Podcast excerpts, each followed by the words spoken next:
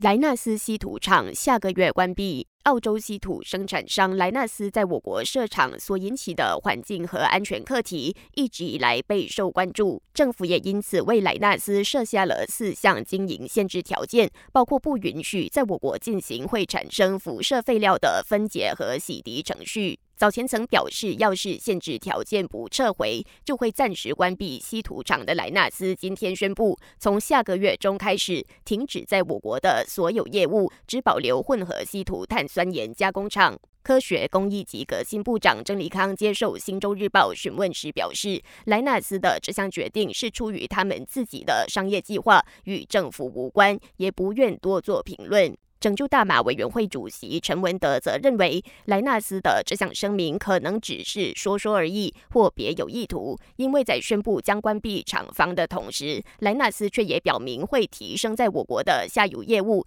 这样的说辞显然是前后矛盾的。无论如何，陈文德希望莱纳斯如果真的关厂，也将他们遗留在我国的一百六十万公吨放射性废料一起运出马来西亚。换个焦点，国内一家廉价航空公司创办人，他的妻子和他的儿子三人早前因涉嫌参与洗黑钱活动而被警方逮捕。武吉阿曼商业罪案调查局总监纳杜斯里南利向每日新闻表示，警方目前已经针对这起案件展开全方位的调查工作，包括公司的成立经过到所有金钱流向，同时不排除之后会根据调查结果逮捕更多涉案人士。